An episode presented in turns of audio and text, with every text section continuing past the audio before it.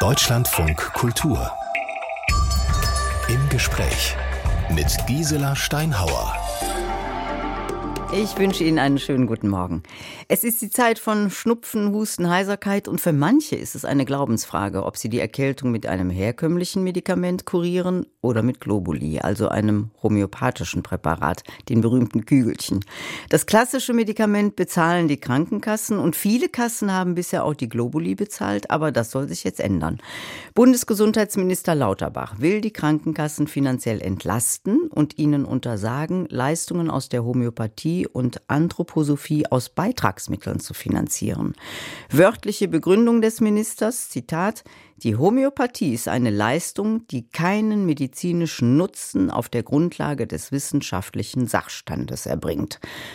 Stimmt das?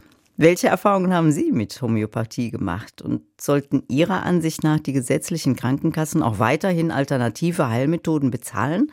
Darüber möchten wir heute mit Ihnen und mit unseren Gästen diskutieren unter der kostenfreien Telefonnummer 0800 22 54 22 54 oder aber per Mail an gespräch.deutschlandfunkkultur.de.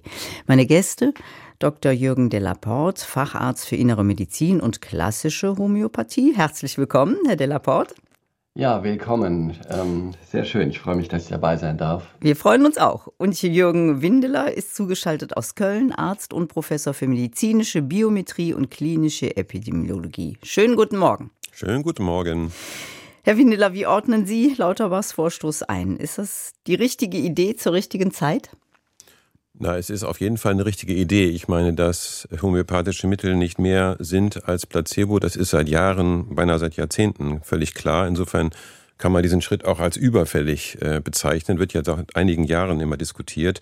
Ob es jetzt der ganz richtige Zeitpunkt ist, ähm, kann man sicherlich unterschiedlich bewerten. Mhm. Warum kann man es unterschiedlich bewerten? Also naja, weil es nun im Vergleich zu den drängenden Problemen, die wir im Gesundheitssystem haben, vielleicht nicht das allerdrängendste ist, was man jetzt angehen muss. Aber es ist ja nur, nur ein kleiner Paragraph im neuen Gesetzentwurf. Insofern muss man muss vielleicht auch nicht äh, überbewerten jetzt. Herr Delaporte, wie bewerten Sie den Schritt des Ministers? Ich bewerte ihn ja sehr problematisch und finde es bedauerlich, weil es eigentlich, also er, Sie haben ihn ja sehr gut zitiert. Ich habe einen Riesenrespekt vor Herrn Lauterbach vor seiner Arbeitsleistung.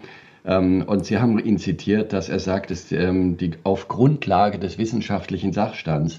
Aber das ist das Problem. Wissen Sie, unser Minister sieht die Welt nur aus dem Auge der Studien. Und wir haben einfach in dem Bereich der niedergelassenen Medizin, im Bereich 97 ähm, Prozent der Patienten werden in Praxen in draußen versorgt und nicht in Unikliniken und in großen Krankenhäusern, wo die Studien herkommen. Und ähm, für die Art der Studien, die wir bräuchten, braucht man wahnsinnig viel Geld und muss ganz lange Laufzeiten haben, um zu sehen, was hilft wirklich den Menschen über lange Zeit. Und dieses, dieser kleine Ausschnitt aus dem Kuchen, das ist das Weltbild von Lauterbach über die Gesundheit. Und das das deckt einfach meine Erfahrungen nicht ab und die vieler homöopathischer Ärzte und Ärztinnen, die seit Jahren und Familien, die ja über Generationen gute Erfahrungen damit machen, sich so begleiten zu lassen. Und das finde ich einfach schade und ähm, ja, ist, wir haben auch einen Wissenschaftsstreit im Moment. Wenn Sie auf die Seite informationen-zur-homöopathie.de gehen, dann können Sie dort alles finden, was mhm. es an klinischer, an Grundlagenforschung gibt. Aber da ähm, guckt keiner hin und Sie können sogar große Diskussionssendungen machen, da wird das nicht akzeptiert. Wir gucken dahin, wir machen eine große Diskussionssendung heute. Wunderbar, ich danke Ihnen. Die homöopathischen Mittel, das ist, glaube ich, nochmal wichtig zu sagen, die werden nicht verboten, sondern sie sollen einfach nicht mehr von allen gesetzlich Versicherten bezahlt werden. Ist das ein längst überfälliger Schritt oder ist das genau das Gegenteil? Wie sehen Sie das, unsere Hörerinnen und Hörer? Welche Mittel und welche Therapien sollten von der Kasse bezahlt werden und welche nicht? Und würden Sie für Homöopathie eine Zusatzversicherung abschließen oder sind Sie von dieser Art der Behandlung sowieso nicht überzeugt? Wie sind Ihre Erfahrungen mit der Homöopathie? Rufen Sie uns an 0800 22 54 22 54 oder schreiben Sie uns eine Mail an gespräch.deutschlandfunkkultur.de. Jürgen de Laporte, Facharzt für Innere Medizin und klassische Homöopathie und Jürgen Windeler, Arzt und Professor für medizinische Biometrie, sind heute unsere Gäste im Gespräch von Deutschlandfunk Kultur, denn wir reden über die Frage, ist Homöopathie Heilung oder Humbug. Und deshalb sollten wir zunächst mal unser Wissen über die Homöopathie auffrischen. Herr de la Porte, vor rund 230 Jahren begründete der Arzt Samuel Hahnemann die Homöopathie nach dem Grundprinzip Ähnliches mit Ähnlichem heilen. Was bedeutet das genau? Ähnliches mit ähnlichem Heilen bedeutet, dass man erstmal wissen muss, ähm, worum es geht. Und das bedeutet, dass im ganz Zentrum der Homöopathie diese Anamnese, das Zuhören steht. Und das Zuhören, wer da vor mir sitzt und was er für Beschwerden hat oder sie und wie sich die entwickelt haben, also die ganze Vorgeschichte. Und dann zu gucken, was diese Beschwerden genau ausmachen. Und das ist ja auch das, was ähm, heutzutage irgendwie zu kurz kommt. Dieses genaue Zuhören, dieses im Einzelfall ähm, genau rangehen. Und äh, dann hat Samuel Hahnemann geschrieben, dann soll man die eigenartigen, besonderen Symptome rausarbeiten, die man sich so nicht erklären kann. Und dann geht man in ein ähm, äh, Repertorium, in eine sogenannte Materia Medica, wo diese ganzen Symptome zusammengefasst sind und guckt, wo man das wiederfindet. Und dann, und da kommt jetzt das Ärztliche rein, natürlich bin ich ja als erstmal als Hausarzt, ich bin ja nicht hauptsächlich Internist, sondern hauptsächlich Hausarzt. Als Hausarzt geht es mir erstmal darum, was ist da überhaupt? Muss ich da jemand weiterschicken? Muss ich jemand in eine Klinik schicken? Muss ich jemand zum Gebietsarzt schicken oder komme ich jetzt selber zurecht? Wobei wir als Hausärzte ähm, 80 Prozent der Fälle abschließend selber behandeln können. Und dann ähm, ist die Frage, und das ist in der Hausarztmedizin ganz wichtig, ähm, äh, oft ist es in der Klinik so, da hat jemand was oder er hat nichts. Und dazwischen gibt es eigentlich nicht viel, äh, ähm, gibt's nicht viel Wenn und Aber. Aber in der Hausarztpraxis ist es oft so, dass es nicht klar ist, ob es das ist oder ob es das nicht ist oder was es eigentlich ist, weil so viele verschiedene Sachen, da sind Befindlichkeiten, da ist chronische Erkrankung und so weiter. Und dann müssen wir gucken, wie gehe ich mit dieser Situation, wir nennen das Abwartendes Offenlassen um. Da sind wir zwischen Ja und Nein. Und, und da ist es toll, wenn ich dann noch so ein Raster über den Patienten legen kann und einfach in meinem Selbstverständnis ähm, das drin habe, dass ich einfach noch ein bisschen weiter frage. Ja, und wie ist das? Wann haben Sie die Beschwerden? Morgens oder abends? Wie entwickeln sich die? Und daraus ähm, habe ich dann manchmal eine Idee, dass ich ein homöopathisches Mittel gebe. Und das ist eine von vielen Werkzeugen, die ich habe als Hausärztin oder Hausarzt. Und da wundere ich mich ebenso, dass jetzt dann andere Ärzte sagen, das, das, das darfst du gar nicht haben, das, mhm. ähm, damit darfst du nicht therapieren. Aber Sie haben mich nach den Grundlagen gefragt. Genau, ähm, also bleiben wir bei diesem homöopathischen Mittel, das Sie dann gegebenenfalls verschreiben. Was ist, was ist denn die Basis für so ein homöopathisches Mittel? Also woraus wird das gewonnen? Ähm, da gibt es also eigentlich alle Substanzen, die Sie sich ähm, in der Chemie und ähm, in der Natur vorstellen können, können potenziert, also können zu einer Urtinktur oder einem, ähm, einem Urstoff äh, verrührt werden, verarbeitet. Da gibt es genaue Vorschriften. Und dann werden die potenziert, dann werden die. Ähm, ähm also verdünnt. Also Poten genau, Potenzierung, das sind ja immer zwei Sachen. Ist einerseits Verdünnung ähm, bei D zehnfach, bei C hundertfach, bei LM 50.000-fach. Und dann ähm, werden sie verdünnt und in einer bestimmten Form geschüttelt und ähm, dann auf äh, Globuli, auf Zuckerkügelchen aufgesprüht. Und das sind die Globuli. Und ähm, ja, da muss ich noch einen kleinen Satz sagen, weil es immer heißt, das ist teuer. Ähm, als ich vor 20 Jahren mit der Praxis, über 20 Jahren angefangen habe, da war ich ein guter Arzt, wenn ich eine Spritze gegeben habe. Und heutzutage bin ich ein guter Arzt für manche Patienten, wenn ich ein möglichst teures Medikament gebe. Und wenn ich jetzt nur einen einzigen Patienten, der eine rheumatologische Erkrankung im Beginn hat oder die so aussieht wie eine, nicht mit einem Biologikum behandle, was sehr teuer ist, sondern mit homöopathischen Mitteln und nur bei einem einzigen Erfolg habe, also wir haben ja uns bestimmte mhm. Rahmen gegeben, wann mhm. es sich bessern muss, ähm, in, der, äh, in der ganz klassischen Rheumatologie. Ähm, wenn ich das schaffe, in dieser Zeit das zu bessern und er kein Biologikum braucht, dann kann ich davon ganz viele homöopathische Ärzte bezahlen, samt aller Globuli. So sind wir im Moment. Ja, ja. bleiben wir nochmal bei diesem Heilmittel, was Sie mir dann mit nach Hause gegeben haben. Also dieses verdünnte Zeug, was dann in einem Zuckerkügelchen wirkt oder auch nicht wirkt. Also wenn das so stark verdünnt ist, dann kann da ja nicht mehr viel Wirkstoff vorhanden sein. Und trotzdem wirken diese Zuckerkügelchen bei manchen. Wieso? Ja, das ist für mich auch, das wissen Sie, dann, dann sitze ich so wie, wie zwei hier an meinem Schreibtisch und gucke mich so von der Seite an und denke, was machst du da eigentlich? Weil wir haben, wir haben keinen Wirkmechanismus. Wir wissen nur aus der Grundlagenforschung, dass es anders wirkt als Placebo. Und das finden Sie auf dieser Seite Informationen zur Homöopathie. Mhm. Die Schweizer, die haben sich ein ganzes Forschungsinstitut dazu gegönnt. Da ist der Herr Baumgartner, der jetzt auch in Witten ähm, Professor ist und da über diese mit den Wasserlinsen, also hochkomplizierte, riesige Apparaturen, wo dann die Wasserlinsen mit, mit, mit Arsen vergiftet werden, mit Arsenwasser und man dann wieder potenzierte Substanzen zugibt und dann feststellt, dass komischerweise die bei manchen potenzierten Substanzen, und das ist wiederholbar, ähm, dass die dann äh, wieder besser wachsen. Und das sind so Grundlagenforschungen, die es gibt, aber die werden von der wissenschaftlichen, ähm, äh, nein, muss fast, ja, von der konventionellen wissenschaftlichen Medizin nicht wahrgenommen.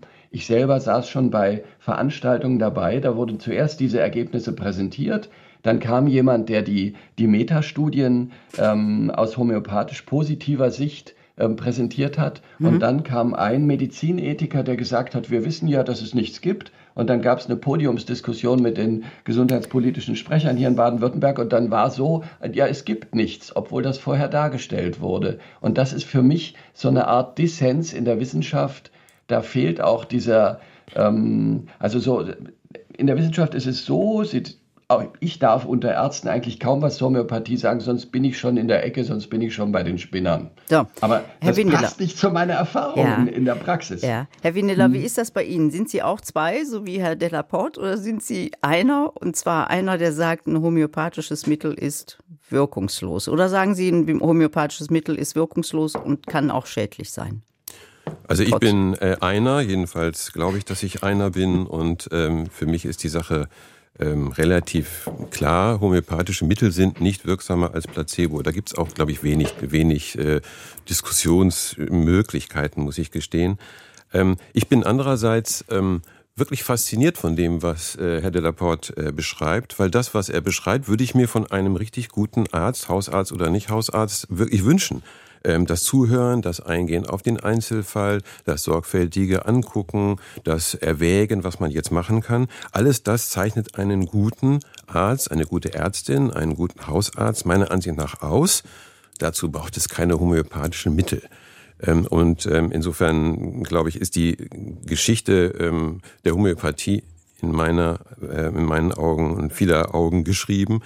Ähm, das, was Herr Delaporte für die Wissenschaftsdiskussion beschrieben hat, ist, glaube ich, auch so nicht ganz äh, zutreffend. Also es gibt diese Studien äh, über die Wasserlinsen, es gibt diese alte Geschichte über das Wassergedächtnis. Ähm, da ähm, gibt es sehr viel sorgfältige, umfassende wissenschaftliche Befassung damit, sorgfältige, umfassende Kritik, die dann wieder die Homöopathen nicht so wahrnehmen wollen. Das Entscheidende sind nicht die Wasserlinsen. Das Entscheidende ist, sind die Studien, die im Vergleich zwischen der Anwendung homöopathischer Mittel und der Nichtanwendung homöopathischer Mittel, also nennen wir das mal Placebo, gemacht worden sind. Übrigens nicht nur in Unikliniken, sondern natürlich auch in Hausarztpraxen. Viele Studien. Und insgesamt, Herr Dallaport hat gerade die Metastudien erwähnt, es gibt, glaube ich, irgendwie inzwischen 10 oder 20 davon, ist das Ergebnis international völlig eindeutig. Homöopathische Mittel sind nicht wirksamer, als wenn man eben ein Placebo gibt. Können Sie uns mal zu den Wasserlinsen und dem Wassergedächtnis aufklären, für alle, die das nicht auf dem Schirm haben, was das ist?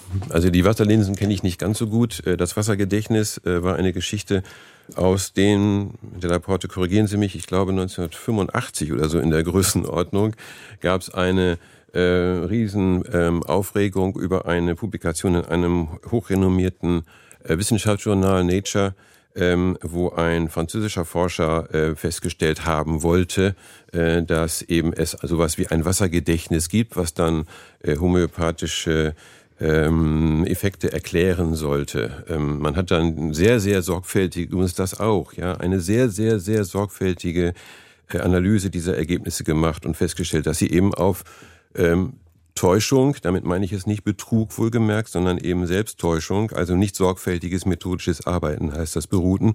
Das Ganze ist dann in der Versenkung verschwunden. Mhm. Ich würde gerne bei den Heilmitteln bleiben. Wir haben gehört, wie homöopathische Mittel hergestellt werden. Herkömmliche Arzneimittel, Herr Windeler, müssen ja einen langwierigen Zulassungsprozess durchlaufen. Wie mhm. sieht das bei der Homöopathie aus?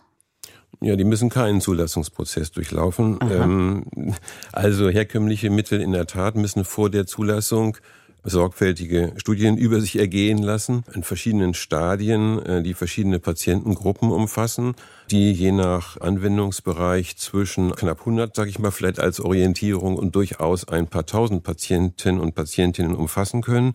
Da wird sorgfältig, und das ist der entscheidende Punkt, da wird sorgfältig äh, geprüft, ob die Anwendung eines Mittels besser ist als die Nichtanwendung oder die Anwendung eines anderen Mittels. Äh, wenn die herkömmlichen Arzneimittel diese Prüfungen bestehen, gibt es einen europäischen Zulassungsprozess, wo diese Daten nochmal umfassend und sorgfältig äh, geprüft werden.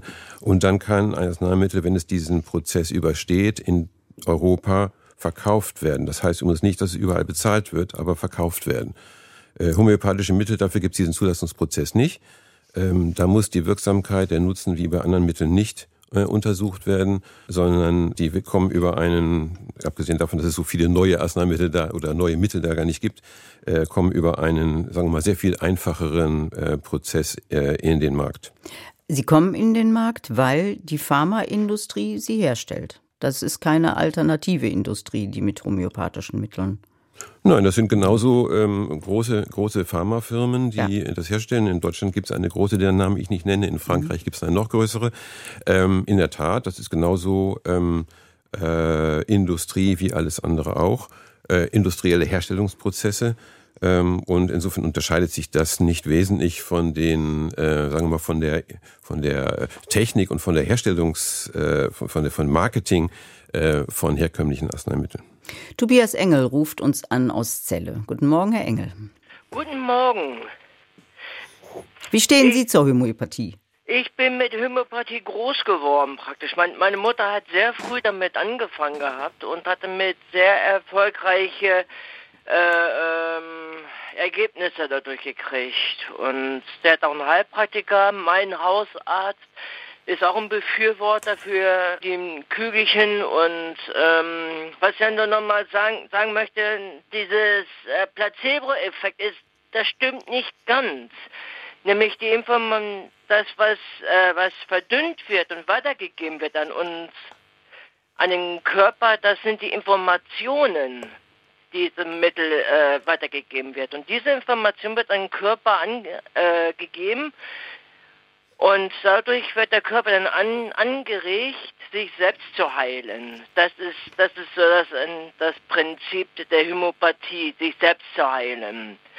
Und und das haben Sie auch immer angewandt, egal ob Sie einen Schnupfen hatten oder eine schwerwiegendere richtig, Sache. Richtig, sobald ich mich gestoßen habe, Annika genommen, alle 15 Minuten sieben Kügelchen und man hat diese sogenannten blauen Flecken, die man sonst hat, die sind da nicht da, die sind weg. Mhm. Und das ist also erstaunlich und ich bin in entsetzt, was Lauterbach da wieder losgetreten hat. Ich weiß nicht, was der gute Mann geraucht hat, dass, dass er bei solchen unruhigen äh, äh, Zeiten jetzt so, so eine Welle los, lostritt. Ich weiß nicht, also unmöglich ist sowas. Was entsetzt Sie daran? Also er verbietet ja nicht die Homöopathie, sondern er sagt nur, ich möchte nicht, dass das von allen Versicherten bezahlt werden muss. Äh, ja, das ist, das ist der, der Vordergrund. Der Hintergrund ist, dass, dass, dass er das, das Medikament dann als unwirksam und als un, als nicht nützlich hinstellt, dass er das am liebsten aus dem Markt raushaben will. Mhm. Das, das ist so, so mein Gedanke, was ich daraus aus, der, aus seiner Information so, so heraushöre, das, was er sagt. Nicht das, was er sagt. Herr Windeler, möchten Sie zu Herrn Engel Stellung nehmen? Dankeschön, Herr Engel. Bitteschön. Naja, also es ist natürlich klar, dass ähm, Herr Lauterbach und ich habe es auch schon gesagt und andere sagen es auch, äh, nochmal homöopathische Mittel, das zeigen die Studien, die man sich da angucken kann, homöopathische Mittel nicht wirksamer sind als Placebo. Also auf Deutsch, äh, es ist äh, egal, ob ich ein homöopathisches äh, Kügelchen nehme, auf das etwas aufgespritzt worden ist, aufgesprüht worden ist oder auf das nichts aufgesprüht worden ist. Ähm, ich nehme auch, ähm, habe auch ab und zu stoße ich mich, ähm, ab und zu habe ich blaue Flecken. Ich nehme keine Arnika und habe hab blaue Flecken ab und zu und ab und zu auch nicht. Also alle diese Dinge haben ähm, mit, der An mit der Anwendung von homöopathischen Mitteln, so ist die Studienlage nun mal, ich kann es nicht ändern, ähm, nichts zu tun. Ähm, zu der, ähm, zum Placebo-Effekt. Ähm, es hat mit der Frage mit, von mit Informationen und mit Wasserlinsen und was immer man da untersuchen kann äh, und die Frage, wie das vielleicht wirken kann, da gibt es bisher hm, keine Ergebnisse, ähm, hat es alles nicht viel zu tun. Die Frage ist, ob Menschen, und das müssen Studien, muss in Studien untersucht werden, ob Menschen, die ein homöopathisches Mittel einnehmen, auf die Zuckerkügelchen, auf die etwas gesprüht worden ist, besser dran sind als Menschen, die Zuckerkügelchen einnehmen, auf die nichts gesprüht worden ist. Und die Antwort ist klar, nein, sie sind genauso gut dran. Mhm. Ich kann vielleicht eine, eine kurze, eine kurze Beispiel noch schreiben. Es gibt eine ähm, sehr bekannte oder berühmte, bekannt ist vielleicht nicht, eine berühmte Doktorarbeit eines großen Homöopathiebefürworters. Der hat Folgendes gemacht. Der hat äh, Ärztinnen und Ärzte gefragt, äh, sie möchten doch bitte äh, Patienten ähm, befragen, die ähm, Atropin, also Belladonna, äh, eingenommen haben in einer hohen Verdünnung und andere, die äh, Belladonna nicht eingenommen haben. Und hat er zusammengetragen, was diese Menschen für Symptome beschrieben haben. Und am Ende hat er dieses anderen homöopathischen Ärzten vorgelegt, hat gesagt, jetzt habt ihr hier diese Symptombeschreibung, sagt mir doch mal, welche Patienten Belladonna bekommen haben und welche Patienten Belladonna nicht bekommen haben. Antwort war, sie konnten es nicht unterscheiden. Hm. Äh, noch ein Beispiel dafür, dass äh, es Unterschiede zwischen homöopathischen Mitteln und dem, was ähm, man als Placebo bezeichnet, also Kügelchen ohne was draufgesprüht, ähm, da gibt es keine Unterschiede. Ist Homöopathie Heilung oder Humbug? Unser Thema heute bei Deutschlandfunk Kultur mit den Ärzten Jürgen Delaporte und Jürgen Windeler. Und Stefanie von Treufel schreibt uns aus Himmelpfort in Brandenburg. Herr Lauterbach lenkt vom Wesentlichen ab. Die Kosten für homöopathische Leistungen sind so gering, dass dadurch nur ein vernachlässigbarer Beitrag zustande käme. Ob nun die Homöopathie wirksam ist oder nicht, wir brauchen im Land geneigte Ärzte, die ihren Patientinnen sehen, ihre Patientin sehen, die sie hören, die sie spüren. Mindestens das leistet die homöopathische Medizin. Und Hajo Lümmen, praktischer Arzt und Homöopath aus Köln, schreibt zum Thema, erstens betragen die Einsparungen 0,4 Prozent der Gesamtmedikamentenkosten, die wahrscheinlich durch teurere Medikamente ersetzt werden. Und zweitens zur Wirksamkeit. Eine wirkungslose Methode hält sich niemals 220 Jahre. So dumm ist die Schwarmintelligenz nicht. Meine persönliche Erfahrung, meine neuen Patienten sind zu 70 Prozent austherapiert oder unheilbar, von denen werden circa 70 Prozent besser oder gesund mit den angeblich wirkungslosen Methoden. Das soll keine Protzerei sein, das ist das, was ich täglich sehe. Tatsächlich verliere ich das Staunen nicht. Herr Winneler, jetzt haben wir zweimal die, ähm, den finanziellen Aspekt. Wie wirtschaftlich ist der Vorstoß von Lauterbach? Der ja selbst gesagt hat, es geht nicht um große Beträge, sondern um 20 bis 50 Millionen. Wobei dann zu fragen wäre, ab wie viel Millionen wird es denn viel? Na gut, also ähm, in der Tat äh, im Vergleich zu den ganzen Medikamentenkosten, der ähm, Hörer hat es äh, gerade eben beschrieben, und insbesondere auch im Vergleich zu den gesamten Kosten des Gesundheitssystems ist das natürlich, sind das Peanuts in Anführungsstrichen. Also deutlich weniger als ein Prozent, deutlich weniger als ein Promille.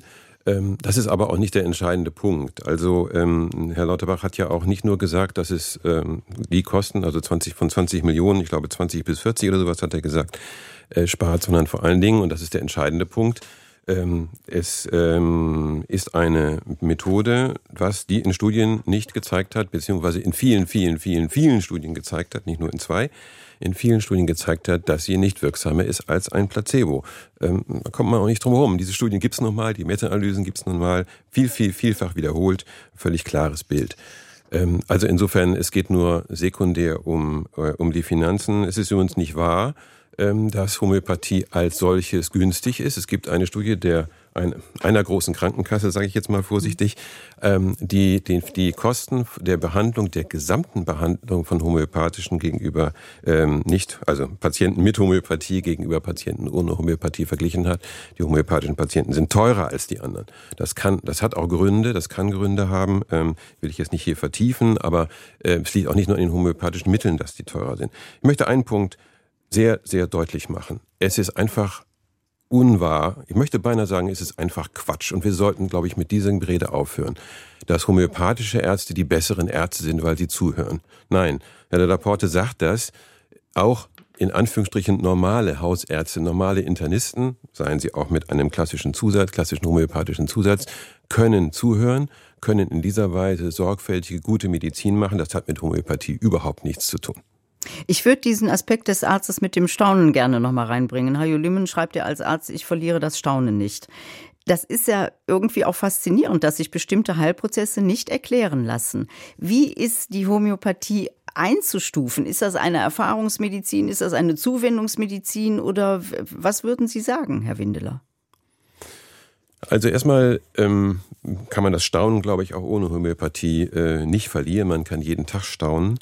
Herr äh, Engel vorhin hat das sehr deutlich gesagt. Ähm, es geht ja auch nicht darum, dass homöopathische Mittel in der Lage sind, die Selbstheilung anzuregen. Jedes Mittel, jede Medizin, jedes Zuhören, jede Zuwendung regt die Selbstheilung an. Eine Lungenentzündung geht nicht dadurch weg, dass ein Antibiotikum die Bakterien tötet, sondern dass der Körper dann die Entzündung selber beseitigen kann. Also alles dieses ist Anregung zur Selbstheilung.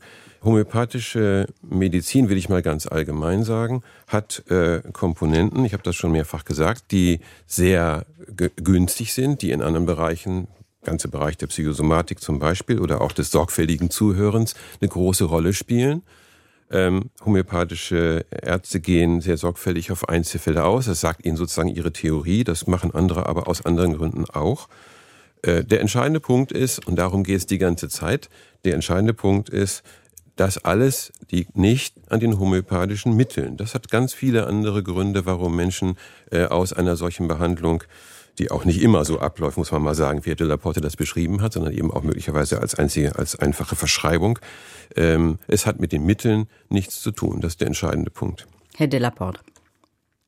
Ja, ähm, ich muss erst noch mal sagen, dass es mich schon auch und die homöopathisch ähm, arbeitenden Ärzte und Ärzte trifft, und das als Respektlosigkeit empfunden wird, wenn das ähm, die Methode, die wir, also ein kleines Klavier, auf dem wir auch spielen, als Humbug bezeichnet wird ähm, und ähm, negative Vokabeln dafür gebraucht werden. Das ist eine, eine Form von Respektlosigkeit, die einer Methode, die immer noch in einigen Ärztekammern als Zusatzbezeichnung behandelt wird. Ähm, das ist schon harter Tobak, wie so fühlt sich das jedenfalls an und das von Lauterbach fühlt sich natürlich noch auch wie eine Ohrfeige an.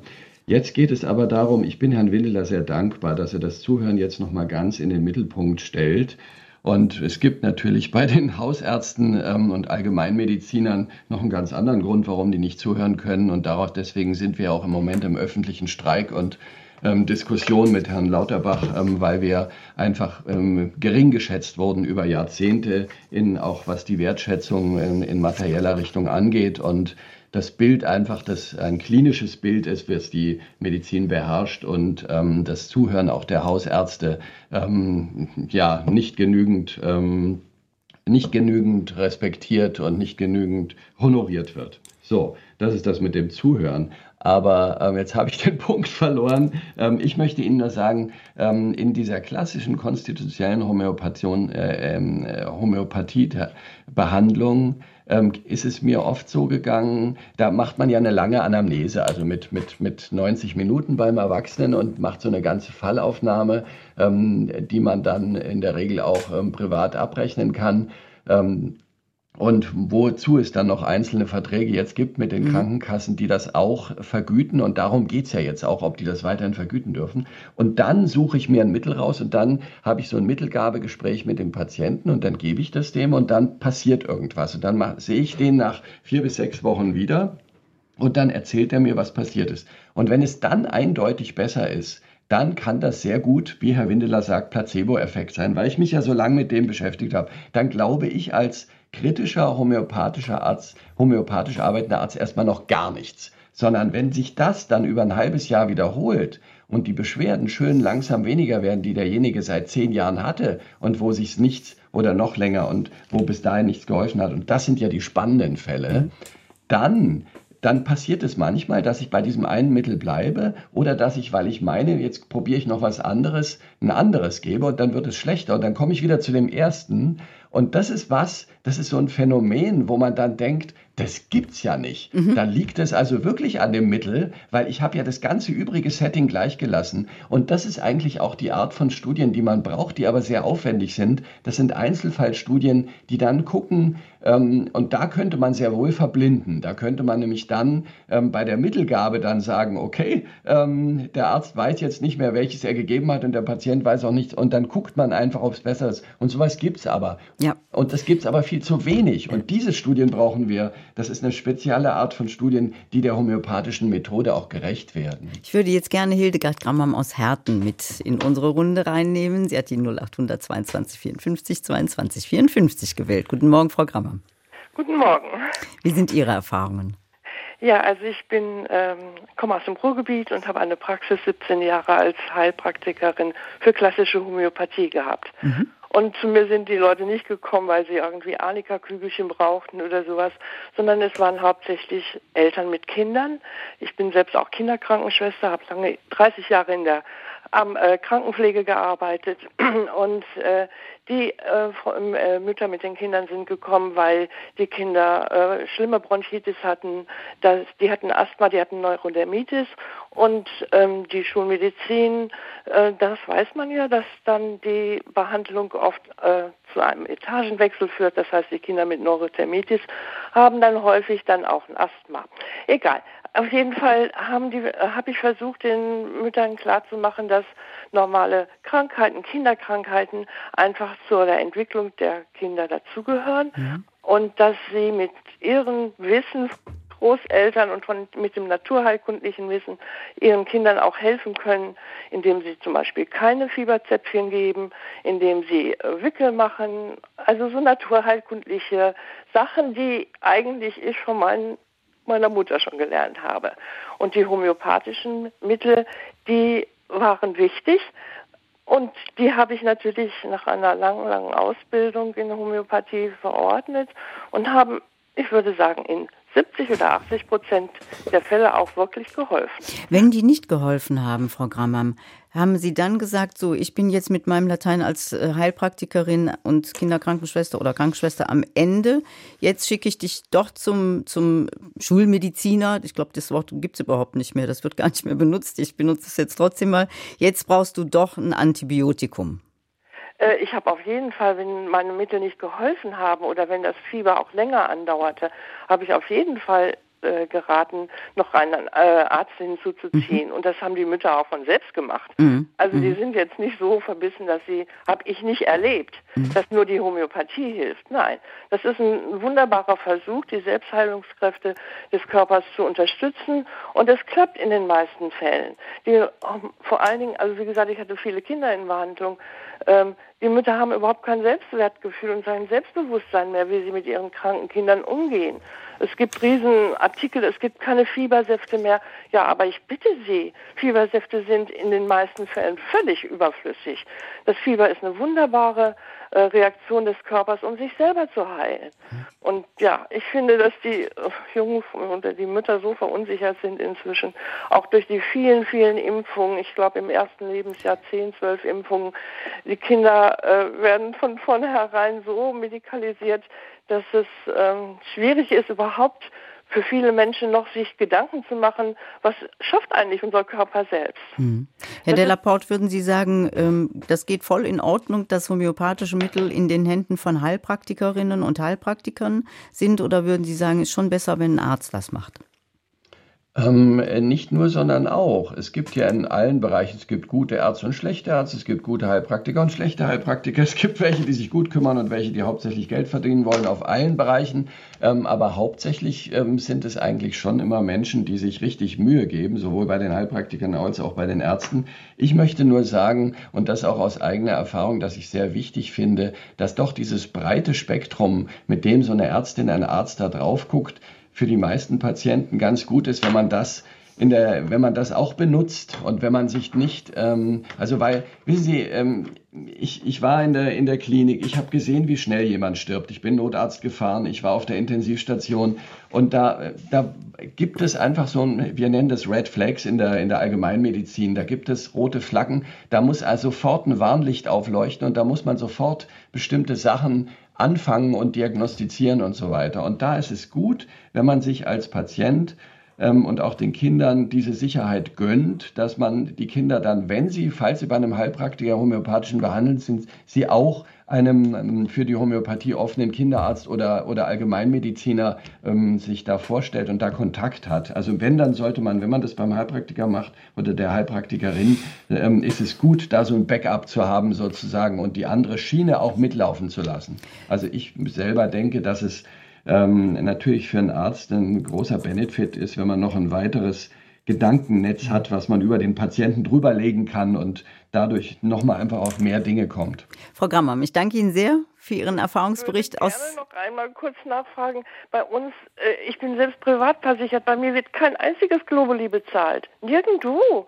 Die gesetzlichen Krankenkassen und auch die, die privaten Krankenkassen zahlen keine nicht verschreibungsfähige Mittel. Und ich verstehe die Diskussion nicht.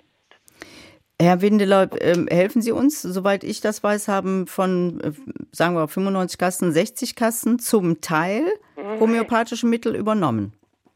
Ja, genau. Im Moment ist es noch so, dass die, äh, das, ich hätte nicht über, über private Krankenkassen, das ja, äh, steht nicht im SGB 5, weiß ich auch nicht, die ja. gesetzlichen, dass die die Möglichkeit haben, also homöopathische Mittel und homöopathische Behandlung sind nicht generell möglich, aber die Kassen haben die Möglichkeit, als sogenannte Satzungsleistungen, also in ihrer Satzung festgelegte Leistungen, ähm, homöopathische Mittel und homöopathische Behandlung äh, zu bezahlen. Mhm. Das wird dann, wenn der Gesetzentwurf so durchkommt, äh, nicht mehr der Fall sein. Okay, also dann kann ich nur dazu sagen, in der Realität bezahlt es keine Krankenkasse. Ich habe viele verschiedene Kinder in der Praxis gehabt mit unterschiedlichen Krankenkassen. Homöopathische Mittel sind niemals bezahlt worden von der Krankenkasse. Okay. Ja. Das ist die Erfahrung, von Hildegard Grammer. Ja. Danke dafür. Danke okay. für den Anruf aus Herten. Okay. Vielen Dank für die Diskussion. Dankeschön. Die medizinische Forschung ist sich weitgehend einig, dass es keine wissenschaftlichen Beweise für die Wirkung von Homöopathie gibt, aber es gibt viele individuelle positive Erfahrungen. Umso interessanter ist es, sich mit Ihnen heute und mit unseren Gästen Jürgen Windeler und Jürgen de Laporte bei Deutschlandfunk Kultur darüber auszutauschen. Am Telefon ist Sigrid Schwab aus Blau am See. Guten Morgen, Frau Schwab. Ja, hallo, guten Morgen.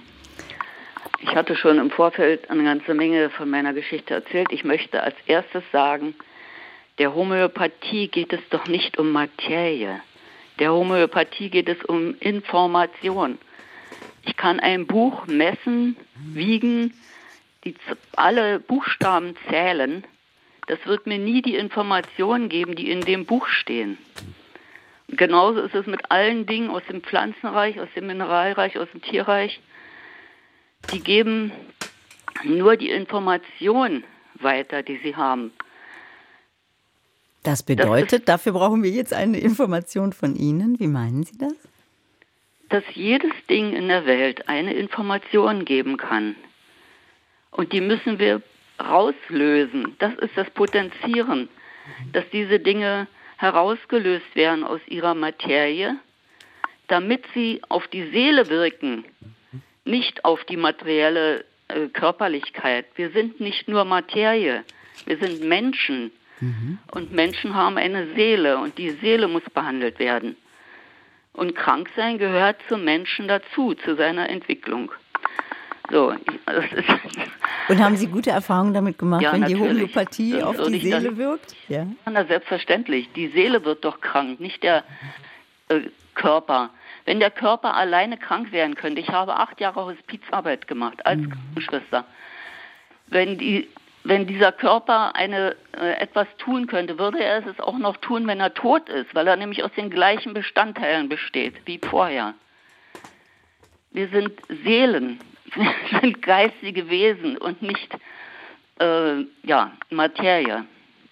So, und ich bin als Säugling schwerst erkrankt gewesen. Meine Eltern haben eine Sterbeversicherung für mich abgeschlossen. Das hat ein halbes Jahr gedauert, bis ich gesund geworden bin. Ich habe mit zwölf Jahren ein schweres Asthma entwickelt, bin natürlich allopathisch behandelt worden. Äh, ich bin selbst von meinem Denken her voll Schulmedizinerin gewesen. Ich bin Kinderkrankenschwester geworden und ich war völlig überzeugt von all diesen Dingen. Mhm habe dann mit Anfang 30, weil ich mein Asthma natürlich mit mir rumgetragen habe, allerdings nicht mehr, als ich von zu Hause weg war, weil wir eine Katze hatten, ne? die Erklärung. Ja. Das sind die Katzenhaare, pipapo. Ich habe ganz andere Dinge dann für mich lernen müssen, warum ich so reagiert habe. Ich bin dann homöopathisch, habe ich mich dann behandeln lassen, nachdem ich auch Vegetarierin geworden bin. Ich habe im Übrigen alles selbst bezahlt, jedes Globuli und auch die Anamnese. Ich mhm. habe nichts von der Kasse haben wollen, weil der Asthmatiker geben muss, nicht nehmen. Wenn ich nicht ausatme, kann ich auch nicht einatmen. So, das so am mhm. Rande. Mhm. Äh, und dann, äh, nachdem ich das alles erzählt hatte, hat mich die Homöopathin gefragt oder hat gesagt, es muss jemand in ihrer Kindheit gegeben haben, in ihrer Säuglingszeit, der eine offene TBC hatte. Mhm. Und das stimmte. Ich wusste es aber nicht, aber meine Mutter lebte zum Glück noch. Die konnte mir dann sagen, ja, der Opa hatte offene TBC. Und zudem hatte ich Kontakt, nachdem ich geimpft worden bin gegen TBC als Neugeborenes und eine Pockenimpfung am Oberschenkel bekommen habe. Da habe ich heute noch eine 2-Euro-Stück große Narbe. Die mhm. ist heute noch da. Mhm. Ich bin jetzt 75. Ja, dann bin ich nochmal getestet worden gegen diese, ob ich äh, als Kinderkrankenschwester überhaupt arbeiten darf, ne, damit ich Abwehrstoffe haben ge gegen TBC. Da habe ich so eine Reaktion gehabt, dass der Notarzt, zu dem wir gegangen sind, damit überhaupt nichts anfangen konnte und ich auch nicht gewusst hatte, was die mir da subkutan unter die Haut gespritzt hatten. Ich kann, also ja, ich äh, will das wirklich jetzt abkürzen. Ich kann äh, Ihnen nicht mein ganzes Leben erzählen. Mir geht es heute gut. Ja. Und mehr kann ich dazu nicht sagen. Aber es ist wichtig, dass Sie das erzählt haben, Frau Schwab, auch sicherlich in dieser Ausführlichkeit, weil es nochmal so ein, wie ich finde, sehr schönes Beispiel dafür ist, wie, welche positiven Erfahrungen man mit Homöopathie machen kann. Und ich würde ja. diese Erfahrung auch jetzt gerne mit in die nächste Stunde reinnehmen und von anderen Hörerinnen und Hörern erfahren, wie sie Homöopathie erlebt haben. Und das wäre uns dreien, glaube ich, auch ganz wichtig, auch nochmal über die Grenzen zu sprechen. Wo hat die Homöopathie ihre Grenzen? Wann ist der Punkt erreicht, an dem man sagt, so, jetzt bitte dann doch die, nennen wir es jetzt mal konventionelle Medizin.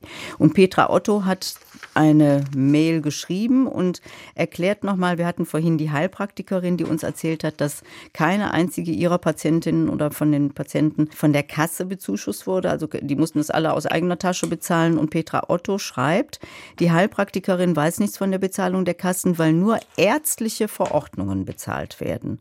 Und deshalb wurden die Rezepte von der Heilpraktikerin nie bezahlt. Das nochmal zur Klarstellung. Franz Nopper aus Regensburg schreibt, ich bin studierter Philosoph und Wissenschaftshistoriker und arbeite heute als Journalist. Ich bin sehr besorgt darüber, dass tatsächlich die Frage diskutiert wird, ob die wissenschaftlichen Erkenntnisse über Homöopathien nun zutreffen oder nicht. Da könnte man genauso gut diskutieren, ob der Klimawandel real ist oder ob die Sonne sich doch um die Erde dreht. Das ist gesellschaftlicher Stillstand. Sinnvoller wäre es, den Placebo-Mechanismus zu erklären, dass womöglich allein die Hoffnung oder besser das Zutrauen des Patienten, dass es schon wieder werden wird, nachweislich Selbstheilungsmechanismen des Körpers aktivieren kann. Und das ist Psychologie. Homöopathen verkaufen Optimismus. Herr Windeler, da würden Sie sagen, ja, stimmt. Da würde ich sagen, ja, da ist sehr viel Wahres dran. Ähm, den Optimismus ähm, ist vielleicht eine bisschen oberflächliche Beschreibung. Zuversicht könnte man das auch nennen. Ähm, und jedenfalls einen, eine, äh, ein, das, was man sozusagen im Allgemeinen und, und, und ein bisschen unspezifisch als Placebo-Effekt bezeichnet. Also das, alles das, was man tun kann, ohne dass man ein, Medi ohne dass man ein Medikament gibt, damit äh, Menschen auf den Weg einer Besserung oder vielleicht sogar Heilung kommen. Genau.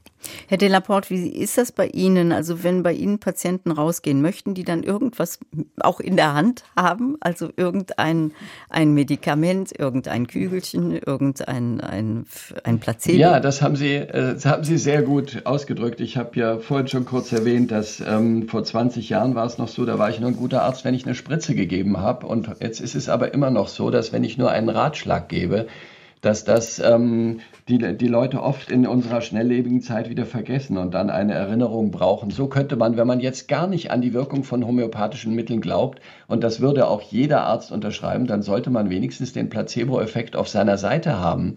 Und die Homöopathie hat den auf jeden Fall auf der Seite, weil der Patient sich verstanden hört, auf Tiefen, also auf, in allen Ebenen verstanden und dann sich vielleicht auch noch eher an die Begleitmusik erinnert. Ich meine, auch bei dem schulmedizinischen, entschuldigen Sie, wenn ich diesen Begriff verwende, zum Beispiel der, der Therapie der Herzschwäche, da sollen wir jetzt heutzutage vier neue Medikamente anwenden, ähm, viel wichtiger ist aber dem Patienten ähm, auf seinen Flüssigkeitshaushalt zu, äh, ähm, hinzuweisen und auf seine Bewegung und ähm, auf verschiedene andere ähm, Begleitumstände. Und so darf man das nicht nur auf die Homöopathie beziehen. Auch bei der Behandlung der Herzinsuffizienz ist es wichtig, den Placebo-Effekt, nämlich dieses ähm, ich werde das schaffen und wenn ich täglich zum Briefkasten gehe und nicht mit dem Auto fahre, wird es für mich besser sein, soweit ich das noch kann dann, dann wird man bessere Erfolge erzielen. Nur ähm, man könnte, ich würde fast so weit sagen, wenn es dieses System der Homöopathie mit der Anamnese und dieser Begleitung der Patienten nicht gäbe, dann müsste man es im Moment vorübergehend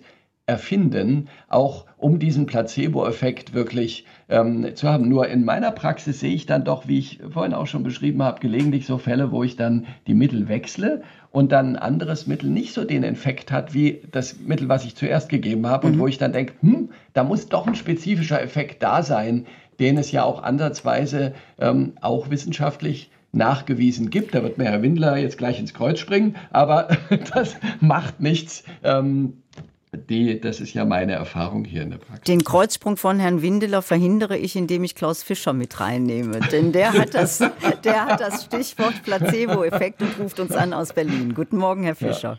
Guten Morgen, ich grüße Sie. Ja, mein Anliegen in Sachen Placebo-Effekt. Ich sage immer, das ist der sogenannte Placebo-Effekt. Ich bin jetzt 68 Jahre alt, äh, habe 35 Jahre meines Lebens als Krankenpfleger gearbeitet und habe begonnen 1980 in der Klinik Lahnhöhe, eine äh, naturheilkundliche Klinik, damals gegründet von Dr. Armin Brucker und habe dort erlebt, wie der äh, sogenannte Placebo-Effekt äh, zur Heilung führen kann. Mhm. Und deswegen frage ich den Schulmediziner in der Runde, was spricht denn gegen einen Placebo-Effekt? Ich akzeptiere, dass wissenschaftliche Studien ergeben haben, dass bestimmte Lösungen und Globuli äh, nicht wirken können, weil der Wirkstoff nicht mehr drin ist. Tatsache aber ist, so habe ich es erlebt, fünf Jahre lang in dieser Klinik, dass Menschen mit Placebo behandelt wurden und als gesund nach Hause gegangen sind. Ich sage bewusst gesund, die sind mhm. geheilt worden. Ich habe miterlebt, wie jemand während seines Aufenthaltes in der Klinik eine Mittelohrentzündung bekommen hat und die wurde homöopathisch äh, Behandelt? geheilt. Mhm. Zum, zum Beispiel. Mhm. Ein anderes Beispiel, was ich habe, ein damals 75-jähriger Mann mit schwerer Arthrose in den Händen. Die Hände waren schon deformiert, ja, und der bekommen, hat dort bekommen sogenannte Kohl Wickel um die, um die Hand. Der ist nach acht Wochen gegangen, der konnte die, äh, die Hände wieder bewegen. Verstehen Sie? Mhm. Wenn ich sowas sehe, dann sage ich, es ist doch egal, was hilft. Ob es ein allopathisches Mittel ist oder ein Placebo-Mittel. Keiner kann erklären, warum äh, Kohlwickel bei dem Mann ja. geholfen haben. Ich auch nicht. Ich weiß es nicht. Aber ich habe es gesehen. Es hat geholfen. und der Mann ist nach Hause gegangen, überglücklich. Herr so. Windeler, da sind Sie, glaube ich, gar nicht so weit entfernt von Klaus Fischer, oder?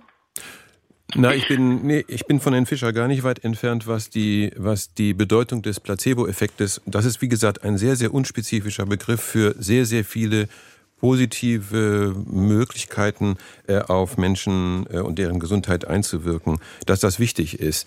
Ähm, ich finde einen, einen Punkt, ähm, den Herr Fischer gerade eben gesagt hat, ganz zum Schluss, ich habe es gesehen.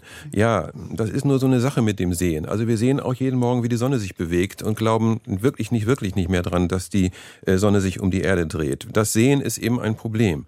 Mittelohrentzündung. Mittelohrentzündung, die meisten gehen von alleine wieder weg. Da brauche ich keine Homöopathie. Also wir, wir sind im Moment, die Kohlwickel haben mit Homöopathie jetzt auch nicht so viel zu tun. Ähm, wir sind im Moment dabei, äh, immer wieder zu sagen, und da bin ich absolut dabei, zu sagen, zuhören ist wichtig, Zuwendung ist wichtig, sich Zeit nehmen ist wichtig, Placebo-Effekte, Menschen Zuversicht zu geben, Optimismus, alles, was, was hier schon gesagt worden ist, ist wichtig. Alles dieses hat mit Homöopathie und homöopathischer Theorie und homöopathischen Mitteln nichts zu tun. Und äh, insofern möchte ich auch sehr deutlich machen, dass ich, habe ich schon mal gesagt, äh, dass es viele, viele, viele, viele andere Ärzte und Ärztinnen gibt, die ähm, Homöopathie nicht machen und genau diese gute Art von Medizin äh, ohne Mittel zu verschreiben, eine besondere Form von Medikalisierung, finde ich, ähm, die diese äh, Form von Medizin praktizieren. Das ist super, aber Homöopathie braucht man dafür nicht. Herr Fischer, danke für den Anruf aus Berlin und wir bleiben in Berlin, indem wir zu Stefanie Nadler gehen. Guten Morgen, Frau Nadler. Guten Tag. Ähm, ja, ich möchte zu mehreren Themen was sagen. Wir fangen mal mit dem Placebo-Effekt an. Äh, dabei wird völlig vergessen, dass es ähm, ja auch Studien gibt aus der Tiermedizin, aus der Massentierhaltung. Da weiß ich zum Beispiel eine, äh, die durch homöopathische Mittel äh, bei Ferkeln den Durchfall um sechs, um das Sechsfache reduzieren können. Da finde ich einen Placebo-Effekt bei, also ähm, in der Massentierhaltung finde ich ausgeschlossen. Bei Säuglingen und äh, kind, kleinen Kindern, die wir behandeln, kann man immer noch sagen, da äh, würde sich die Erwartung der Eltern auf das Kind übertragen, möglicherweise, dass es jetzt wirksame Kügelchen bekommt. Also nur so viel äh, zu dem mhm immer wieder gebrauchten der Behauptung, dass es sich nur um einen Placebo-Effekt handelt. Dann möchte ich zur Forschung sagen, dass es ja nicht nur um Grundlagenforschung oder um Doppelblindstudien äh, gehen kann, was äh, die Methode an sich gar nicht hergibt. Man, wenn man individuell behandelt, findet man ja nicht 100 gleiche Menschen mit der gleichen Erkrankung, der gleichen emotionalen Veranlagung, den gleichen Begleiterkrankungen. Da kann man gar keine Vergleichsgruppen bilden, sondern äh, die Stärke äh, ist sicherlich in der Beobachtungsforschung, in der Verlaufsforschung und da gibt es äh, genügend Studien, die die Wirtschaftlichkeit und die Wirksamkeit belegen. Zum einen hat die Schweiz, bevor sie das als Krankenkassenleistung äh, beschlossen hat und in die Verfassung aufgenommen hat, das Recht auf homöopathische Behandlung, hat ausführliche Studien zur Wirksamkeit und Wirtschaftlichkeit angestellt und ist zu dem Ergebnis gekommen, dass das vorliegt. Dann gibt es in Deutschland eine große Krankenkasse, die mit 15.000 Versicherten äh, verglichen hat, wie homöopathisch behandelte, über drei Jahre konsequent behandelte gegenüber Nichtversicherten, wie die abgeschnitten haben in ihrem Medikamentenverbrauch. Ähm, also zum Beispiel ist der Antibiotikaverbrauch um 16 Prozent gesunken, während er bei der Vergleichsgruppe der nicht homöopathisch Behandelten um 73 Prozent gestiegen ist. Davon haben besonders Kinder mit Allergien, Neurodermitis und Asthma profitiert. Mhm. Dann hat diese Studie ergeben, dass bei krebskranken Menschen die Schmerzmittel deutlich reduziert werden konnten, dass bei Depressiven die Antidepressiva um 10 Prozent zurückgegangen sind, bei den konventionell Behandelten um 30 Prozent gestiegen im Vergleichszeitraum und dass die Krankenhauseinweisungen zurückgegangen sind bei Depressionen ja. und die Arbeitsunfähigkeitszeiten bei homöopathisch Behandelten. Frau Nadler, das ich würde ja gerne mal ganz kurz eingreifen und ich, ich ja. habe eine Frage an Sie. Ähm, ja. Lauterbach sagt, äh, Gesundheitsminister Lauterbach sagt, es kann keine vernünftige Politik geben, die die Wissenschaft ignoriert. Im Bereich der Homöopathie haben wir das bisher gemacht. Da würden Sie sagen, stimmt nicht? Nein, das stimmt nicht. Auch mhm. der Begriff der Evidenz wird immer falsch benutzt. Mhm. Die Evidenz ist nicht die Summe von wissenschaftlichen Studien. Die, die, kann man auch bei der Schulmedizin oder bei der konventionellen Medizin gibt es genauso viel Dinge, die nicht erklärt sind, die nicht genügend wissenschaftlich äh, fundiert sind. Aber die Evidenz nach Cochrane und dem äh, Menschen, der diesen Begriff eingeführt hat in die wissenschaftliche Beobachtung, äh, steht auf drei Säulen. Und zwar einmal auf dem neuesten Stand der wissenschaftlichen Forschung die zweite wichtige Säule ist die Erfahrung und Expertise des Arztes oder des Behandlers. Und das, die dritte Säule ist die Präferenz des Patienten. Daraus setzt sich die Evidenz zusammen. Und zwar in der gesamten Medizin. Mhm. Und diese drei Bereiche erfüllt die Homöopathie. Also die Ärzte sind gründlich ausgebildet, sie haben Medizin studiert, sie haben eine Facharztausbildung und haben sich in der Regel lebenslang in Homöopathie weitergebildet. Und äh, 70 Und ich habe, es gibt ähm, Umfragen in Deutschland, dass ein großer Teil der Menschen äh, gute Erfahrungen mit der Methode gemacht hat und dass sie sie ähm, wünschen. Und es gibt eine Infas-Studie aus dem Jahr 22, wo 62 Prozent der Deutschen sagen, sie möchten, dass es weiter von den Krankenkassen bezahlt wird. Ja. Äh, Schnitt. ich, ich denke jetzt gerade drüber nach, auch wenn wir jetzt springen, äh, weil Sie die Weiterbildung auch angesprochen haben. Auch die Weiterbildung der Homöopathie soll ja nicht mehr bezahlt werden. Ja, mit den ähm, gleichen Argumenten, dass es, äh, also nee, die soll nicht mehr bezahlt werden. Darum ging es nicht. Es, sie wird in den Ärztekammern nicht mehr angeboten als, äh, also ist nicht mehr in der Weiterbildungsordnung einiger Ärztekammern. Genau. Und da ging es ja nicht um die Bezahlung. Die Bezahlung haben wir immer selber leisten müssen. Ja.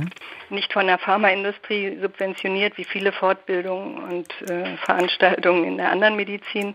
Nein, es ging einfach um die Anerkennung und, und, auch um die Kontrolle durch die Ärztekammern, was wir sehr wichtig finden, dass Ärzte eine Prüfung ablegen in Homöopathie vor der Ärztekammer, damit nicht jeder sich Homöopath nennen kann. Herr Windeler, einverstanden damit, dass die Ärztekammern sagen Nein?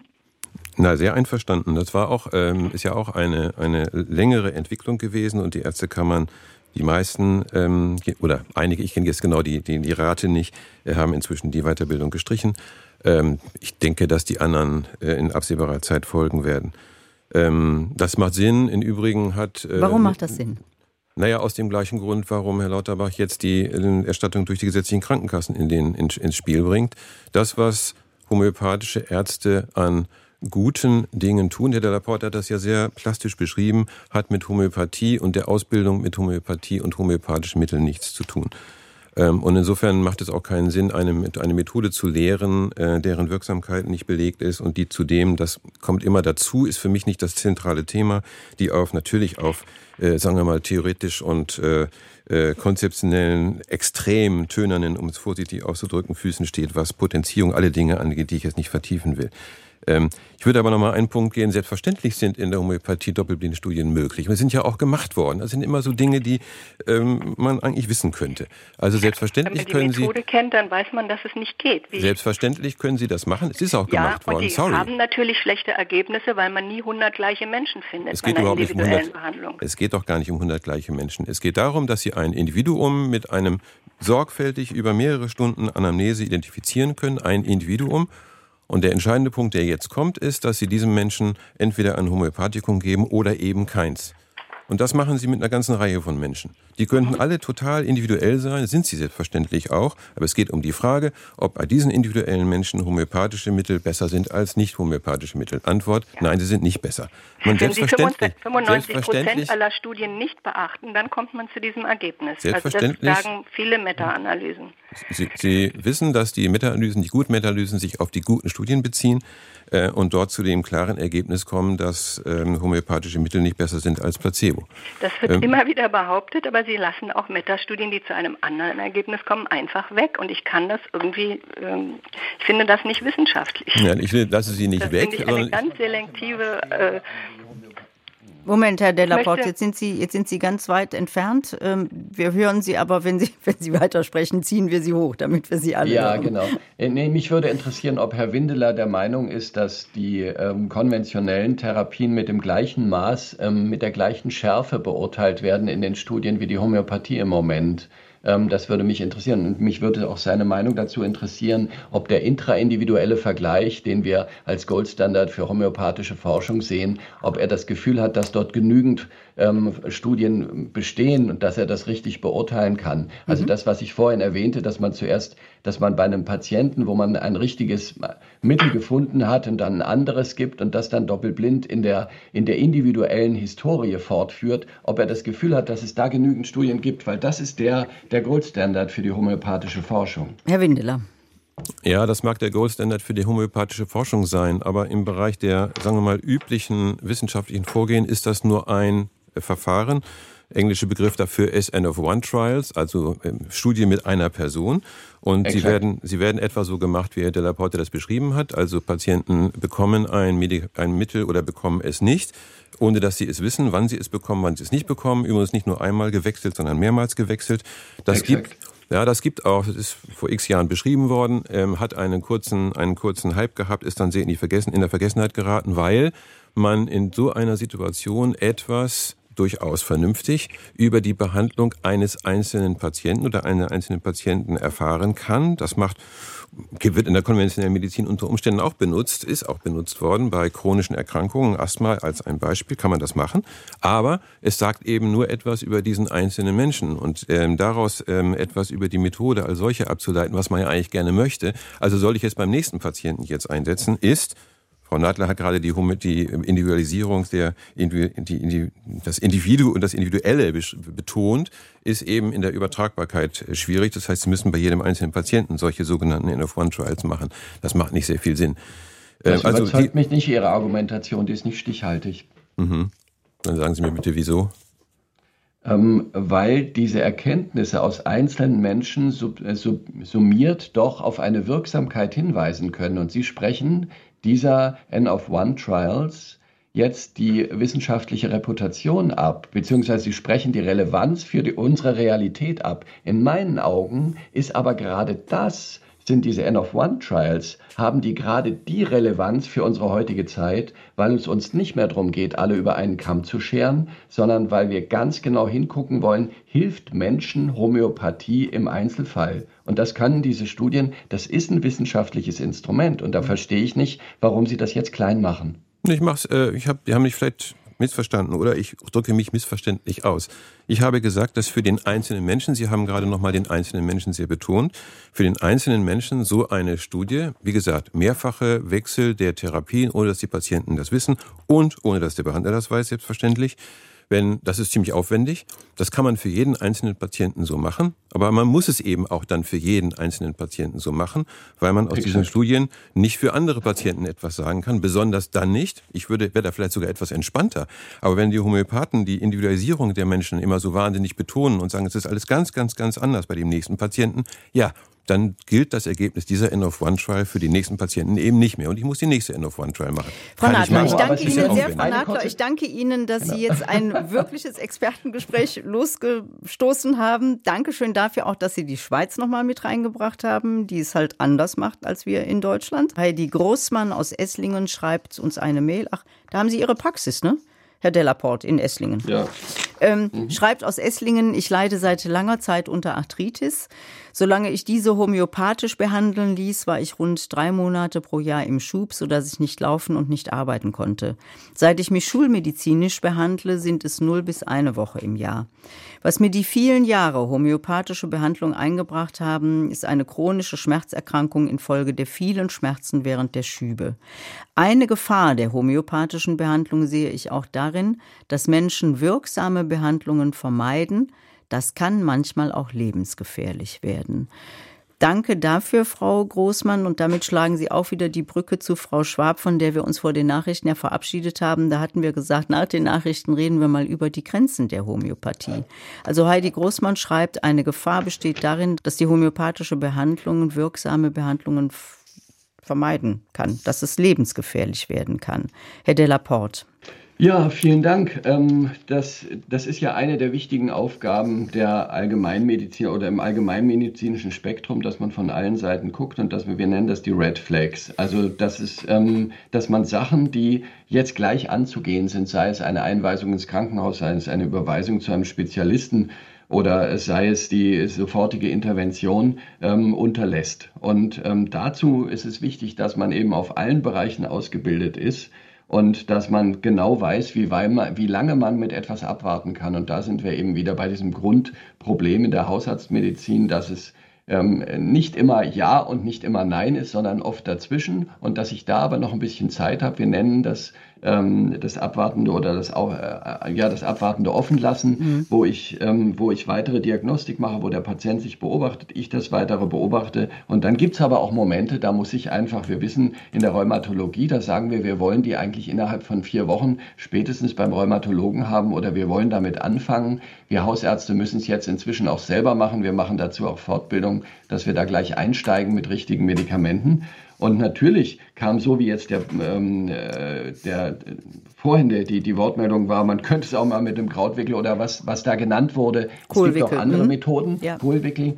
Es, äh, man kann es auch homöopathisch probieren, nur das muss dann halt relativ schnell anschlagen. Und ansonsten muss man die entsprechenden Therapeutika, die wir heutzutage haben, die unheimlich wirksam sind, auch benutzen. Und natürlich ist es auch wichtig, dass man ernste Erkrankungen in seiner Ausbildung gesehen hat und weiß, wie die anfangen und dass man weiß, wie so ein, ich hatte zum Beispiel den Fall, dass ich eine Frau hatte, die ähm, woanders behandelt wurde und ähm, die dann Atemgeräusch hatte und irgendwie so einen merkwürdig dicken Hals und ähm, die die, die habe ich dann, ähm, als ich das sah, die war erstmal gar nicht meine Patientin, habe ich ihr nur gesagt, ähm, sie, sie soll jetzt mal dringend in meine Praxis kommen, weil das kann so nicht weitergehen. Und die hatte dann Hodgkin-Lymphom, die hat eine prima Chemotherapie gekriegt hier bei uns um die Ecke und der geht es jetzt wieder gut. Und das ist aber in diesem anderen Behandlungszusammenhang nicht gesehen worden.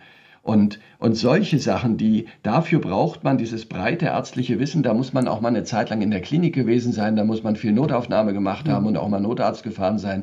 Und dann fällt einem das sofort auf und dann muss man handeln und ähm, Sachen einleiten. Und da muss man ganz genau wissen und sich selbst immer, das ist ja, wissen Sie, es geht mir ja auch so, dass ich überlege, auch wenn ich Patienten habe, die sagen, nein, ich will jetzt kein anderes Medikament, dann muss ich teilweise in Widerspruch zu den Patienten gehen und sagen, wissen Sie, ich, ich kann das so kaum verantworten, weil ähm, ich sehe, hier gibt es eine tolle Behandlungsform, die, die Sie jetzt eigentlich brauchen. Oder bei manchen Menschen ist es auch eine dringende psychotherapeutische Begleitung, mhm. die man dort anfangen muss. Ich hatte aber auch da mal eine Patientin, die, da habe ich dann die große Anamnese gemacht, die hatte, ähm, äh, ja, das möchte ich jetzt gar nicht im, im, im Einzelnen sagen, die hatte jedenfalls Symptome, die ich auch äh, sonst homöopathisch angegangen wäre. Da war es aber vollkommen klar, dass das ein, ein Mutter-Tochter-Konflikt war, der zwölf Jahre zurücklag. Und da habe ich gesagt, Sie müssen das angehen. Da hat sie ja. gesagt, ich will das jetzt nicht angehen, ich will jetzt ein homöopathisches Mittel. Und dann habe ich gesagt, okay, ich gebe Ihnen eins, aber trotzdem, und dann ist es auch ein Stück weit besser geworden. Ich glaube, sie hat sich aber später dann auch in psychotherapeutische Behandlung begeben. Stichwort Anamnese. Können, Herr Delaporte, homöopathische Ärzte eigentlich die Anamnese höher abrechnen? Die homöopathische Anamnese kann bis jetzt über die Gebührenordnungsziffern 30 und 31 der Gebührenordnung für Ärzte abgerechnet werden. Was heißt das? Ähm, ist das höher oder ist das nicht hoch?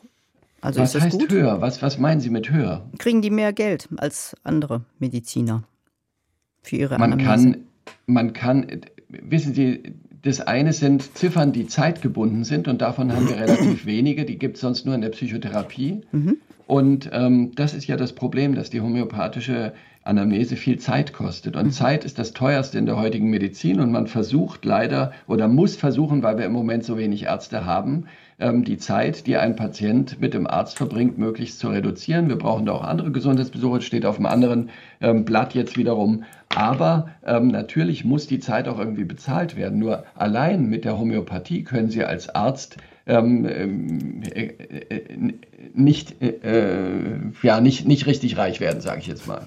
Annette Kritralla ruft uns an aus Braunschweig. Guten Morgen. Guten Morgen. Ich wollte sagen, also ich bin, äh, ich habe mich auch mit dem Thema beschäftigt, weil ich bin Mutter von zwei Kindern und alle raten mir immer an, nee, äh, dass Homöopathie so viel besser ist. Und ich finde auch, dass es äh, äh, durchaus dazugehören kann und auch sollte. Aber das tun Wadenwickel und äh, Holundersaft bei Erkältung auch. Und das kriege ich nicht vom Arzt verschrieben. Das sind Sachen, die kann ich machen. Ich habe hier auch homöopathische Mittel in meinem Haushalt, die bei Erkältung, die ich bei Erkältung auch anwende, einfach nur in der Hoffnung, dass es vielleicht hilft oder auch nicht. Aber das äh, finde ich halt eben sollte dann nicht vom Arzt äh, verschrieben werden, weil es halt eine Legitimation ist, die es auf die gleiche Stufe stellt wie ein Fiebermittel. Das heißt, Sie würden Herrn Lauterbach zustimmen, der sagt, Leistungen, die keinen medizinisch belegbaren Nutzen haben, die dürfen nicht aus Beitragsmitteln finanziert werden. Da würden Sie sagen, das geht voll in Ordnung. Ähm, ich finde ja, es mhm. sollte nicht bezahlt werden, unter anderem, weil auch für Homöopathie nicht die gleichen Ansprüche gelten, wie zum Beispiel an Medikamente mit Wirkstoffen.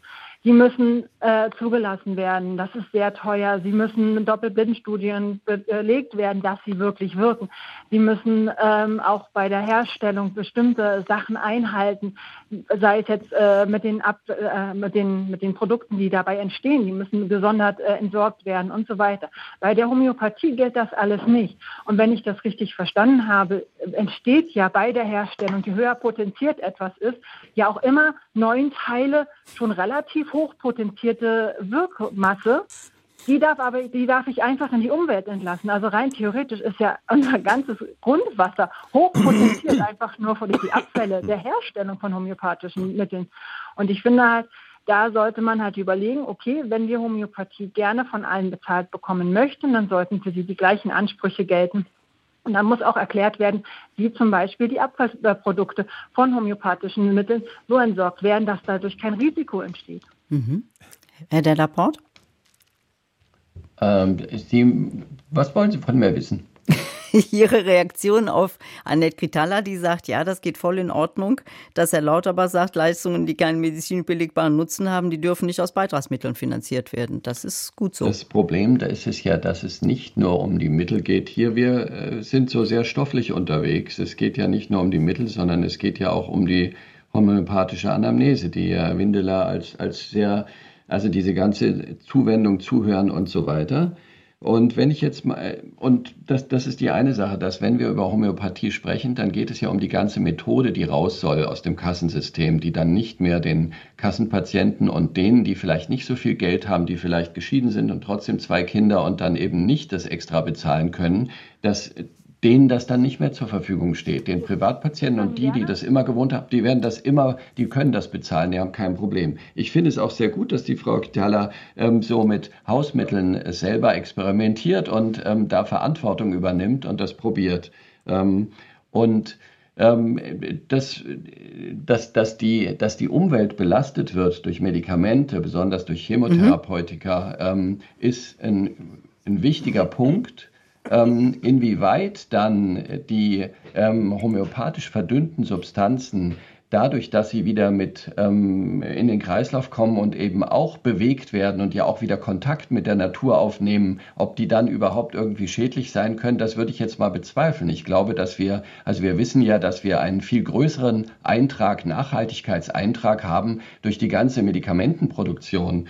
Und da bin ich dann eher auf der Schiene, dass ich sage, wenn nach zehn Jahren alle Medikamente, die gut waren, nicht mehr gelten und durch neue ersetzt werden müssen, was wir ja leider haben, wenn Sie hausärztlich unterwegs sind, dann wundern Sie sich immer, dass ein tolles Medikament wie ein ACE-Hämmer jetzt auf einmal nichts mehr gelten soll in der Herzinsuffizienztherapie ähm, und dass da was anderes, viel teureres her muss. Da kommt ein viel höherer Eintrag in die Natur und ähm, Ressourcenverschwendung in meinen Augen zustande als durch die Homöopathika, der zu vernachlässigen ist. Und da kann ich die Frau Kitala beruhigen. Also allein durch diesen Herstellungsprozess der Homöopathie, wenn das dann wieder in die Umwelt kommt und dann wieder mit dem Abwasser verschüttelt wird, dann kommen natürlich, ähm, dynamisiert sich in meiner Vorstellung dann wieder ganz anders raus, sodass das überhaupt kein Problem darstellt. Ja, Frau Kitala. Also ich wollte nur sagen, ich habe kein, also ich finde es sehr wichtig, dass die Ärzte sich äh, Zeit nehmen und ich finde, das sollten wir aus dieser ganzen anthroposophischen Medizin auf jeden Fall übernehmen, dass sich wirklich mit dem Patienten beschäftigen, wirklich gucken, ist das Problem wirklich körperlich, ist es vielleicht geistig, ist es vielleicht ganz woanders her? Das verstehe ich und ich würde wäre sehr sofort dafür, wenn man sagt, okay, jeder Arzt kriegt pro Patient 20, 30 Minuten mehr Zeit. Problem ist, wir haben zu wenig Ärzte, von daher wird das nicht geschehen. Aber ich finde es halt eben, das Ganze an einem Mittel festzumachen und zu sagen, okay, wenn ich Homöopathie anbiete, dann darf ich mir mehr Zeit für meinen Patienten nehmen, um ihm am Ende etwas zu verschreiben, was die Wirkung von Zucker hat. Das finde ich halt, das ist der Fehler, weil damit wird irgendwie auch gesagt, okay, dieser Zucker, der eventuell irgendwelche Informationen enthält, die man nicht nachweisen kann, hat eine echte Wirkung und nicht das Patientengespräch davor, dass ich Zeit nehme, sondern ich habe ein Mittel, das kann ich nehmen gegen egal was. Mhm. Ich nehme die verschiedensten Mittel, mische die, anstatt mich mit meinem Problem zu beschäftigen, ist es teilweise auch so, nee, dann nehme ich halt lieber meine Globuli, ich habe da so ein Arsenal, okay, anstatt sich dann vielleicht auch wirklich mal auch mit seinem Problem zu beschäftigen oder den Problemen seines Kindes. Warum ist es denn jetzt unruhig? Sondern hier hast du, ich weiß nicht, was man da nimmt, aber ne, die und die Mittelchen und dann wird es dir schon gleich besser gehen. Dankeschön für eine dezidierte Meinung, für Ihre dezidierte Meinung, Annette Gitralla aus Braunschweig. Die Homöopathie ist mal wieder in der Diskussion. Bundesgesundheitsminister Lauterbach will sie als Kassenleistung streichen lassen. Längst überfällig, sagen die Homöopathie-Skeptiker. Und die Verfechter der Globuli sind empört. Was meinen Sie? Das fragen wir heute bei Deutschlandfunk Kultur. Zum Beispiel Uta Müller, die uns aus Ansbach anruft. Guten Morgen, Frau Müller. Ja, guten Morgen. Schön, dass ich dran komme. Wir freuen uns. Zwar, ja, ähm, ich bin auch mit der Homöopathie aufgewachsen als Kind. Meine Mutter, die kannte einen homöopathischen Arzt und hat damit immer sehr gute Erfahrungen gemacht. Sie hat mit der Galle Probleme gehabt und ähm, mit dem Herz auch teilweise. Und das ist halt durch die Behandlung hat sie, meine Mutter ist jetzt 97 und die Probleme halten sich alle in Grenzen. Und ich habe auch einen homöopathischen Arzt, den kenne ich schon seit 40 Jahren. Ja, der ist auch normaler, äh, also praktischer Arzt mit, mit halt einer Zusatzausbildung. Und er hat mir immer geholfen. Hm. Und ähm, auch die, ich habe eine Bekannte, die ist Tierärztin und mit der habe ich mich auch über die Homöopathie unterhalten. Sie nimmt es auch in der Tiermedizin und hat damit Erfolge. Also das ist bekannt, dass das nicht nur, wenn man sich das einbildet, hilft. Ja. Nun sagt ja Karl Lauterbach, Grundlage dessen, was wir empfehlen, muss der wissenschaftliche Sachstand sein. Alles andere ja. muss sich der Bürger kaufen. Das ist ja, aber ich finde, ähm, es gibt halt Dinge zwischen Himmel und Erde, die kann die Wissenschaft nicht erklären. Und ähm, was die Vorrednerin gesagt hat, ich äh, gehe davon aus, dass Menschen, die sich homöopathisch behandeln lassen, sehr reflektiert sind. Die müssen ihren Körper und ihre Beschwerden, die müssen sie sehr gut beschreiben. Und das erfordert schon eine große Aufmerksamkeit da ist man schon äh, anders gefordert, wie wenn ich jetzt Husten habe und nehme einen Hustensaft, muss ich nichts denken. Mhm. Aber bei der Homöopathie muss ich schon in mich hineinspüren, was ist los, woher kommt äh, wann, wie sind die Beschwerden. Würden Sie deshalb auch sagen, Frau Müller, man kann so von einem Placebo eigentlich nicht sprechen? Finde ich, ja. ja. Kann, nee, ich, ich finde nicht, dass man vom Placebo sprechen kann. Obwohl ich auch sagen muss, ähm, es gibt sicher auch äh, Krankheiten oder ja, wo es einfach nicht hilft. Ja. Also ich weiß auch nicht aus welchem Grund. Ich habe zum Beispiel vor in den Anfang der 90er Jahre aus heiterem Himmel Asthma bekommen. Und ich war natürlich auch in schulmedizinischer Behandlung, aber bis die Ärzte meinen, bis man das in den Griff bekommen hat, das Asthma, habe ich natürlich auch homöopathische Mittel genommen. Ich war auch bei der traditionellen chinesischen Medizin. Und ich glaube, dass diese Mischung aus allem, was man so, ja, was, was es gibt, dass das einfach geholfen hat, letztendlich. Also, Nicht nur das. Ja. Sie sagen, es gibt viele Heilmethoden auf der Welt und man muss die einfach respektieren. Und wir sollten uns darüber ja, freuen, dass es sie gibt. Auf jeden Fall. Ja, und ich muss sagen, ich habe schon seit, äh, seit vier, fünf Wochen einen Schnupfen, weil ich habe es mit den Nasennebenhöhlen. Ja, ich nehme Sinubret Forte. Ja, Sie dürfen nicht glauben, dass mir das hilft. Das ist, hilft nur dem Erzeuger, dem Hersteller. mir hilft es nicht. Ich nehme die Packung jetzt dann setzen Sie das Sinopret wieder ab und vertrauen einfach darauf, dass der Schnupfen auch so weggeht. Ich danke Ihnen auf jeden Fall sehr für diesen Anruf aus Ansbach, Frau Müller. Ja. Gute Besserung. Auch. Danke, dass ja, Sie mitgemacht danke. haben. Und ja, ich würde gerne von Ansbach nach Freiburg gehen, Freiburg im Breisgau zu Thomas Kaiser. Herr Kaiser. Ja, guten Morgen äh, in die Runde. Ähm, ist ja schon viel gesagt worden und ähm, was ich noch ergänzen wollte, ähm, klar, äh, Placebo-Effekt, aber dieser Placebo-Effekt hat ja nicht nur was mit dem Mittel zu tun, sondern mit dem Glauben des Arztes an das Mittel und äh, des Patienten an das Mittel. Und so ist ja in der klassischen Medizin auch. Also der Glaube, dass das, was ich als Arzt mache, ist das Richtige und Wichtige. Und der Patient, äh, der spürt es und kriegt es vermittelt. Und das ist ja eine auch wir sind ja keine Maschinen, wo man was reinkippt, dann wird es wieder besser, äh, sondern wir, wir sind eine Geist-Seelen-Einheit. Von daher denke ich, ist das ein ganz wichtiges Moment. Und ähm, äh, wenn ein Mensch oder wenn ein Patient äh, sei jetzt mal ein Symptom braucht, um sich auch ein bisschen unterhalten zu können, dann ist das ein guter Zugang äh, vielleicht auch zu sowas wie eine niederschwellige psychotherapeutische Behandlung. Und das finde ich eine wichtige und gute Sache, denn äh, nicht jeder ist, sagen wir mal, dem so geöffnet, dass er sagt, ich habe eigentlich vielleicht ein Psychiatrie oder ein psychisches Problem und gehe jetzt zum Psychotherapeuten, sondern ähm, kann sich da vielleicht eher mit dem Symptom oder das haben wir dann, wir Menschen ja auch, es äußern sich ja auch ähm, eben psychische Probleme auf körperlicher Basis. Also ich finde, diesen Aspekt sollte man auch berücksichtigen und ist ein ganz wichtiges Moment äh, zwischen ähm, in der Beziehung ähm, Arzt-Patient. Also von daher finde ich das eine ganz wichtige Sache und ich selber lasse mich jetzt, ich habe mich schon lange Jahre äh, homöopathisch behandeln lassen, habe da teilweise auch gute Erfahrungen gemacht, aber ähm, letzten Endes, ähm, wenn ich darüber nachdenke, ich, ich denke, es waren tatsächlich auch viele so ähm, Placebo-Effekte, die ja super sind. Und da gibt es ja ganz, ganz viele ähm, ähm, Berichte auch bis hin, das wird ja auch ähm, äh, operiert äh, mhm. mit Placebo-Effekt etc. Also das ist ja ein riesenweites Feld und ähm, ja. ich denke, und was mit so Studien ähm, kann man alles für und wieder, das haben wir ja heute Morgen auch alles gehört, da gibt es man kann alles für und wieder äh, mit Studien belegen oder wieder widerlegen. Und ich denke aber, dieses, die Homöopathie, so viel macht die ja auch nicht aus, so vom Gesamtbudget. Lassen wir doch die Leute äh, zum Homöopathen gehen, was hilft, hilft. Und ähm, Lassen wir ihnen die Freiheit zu entscheiden, wohin sie gehen möchten. Ich sage ja. jetzt mal, bei mir in der Familie, meine Frau lässt sich homöopathisch behandelt. Ich mittlerweile nicht mehr. Ich gehe ganz normal zum Internisten, habe einen super Hausarzt seit 20 Jahren und bin da sehr zufrieden damit. Aber wie gesagt, lass doch die Leute selber entscheiden.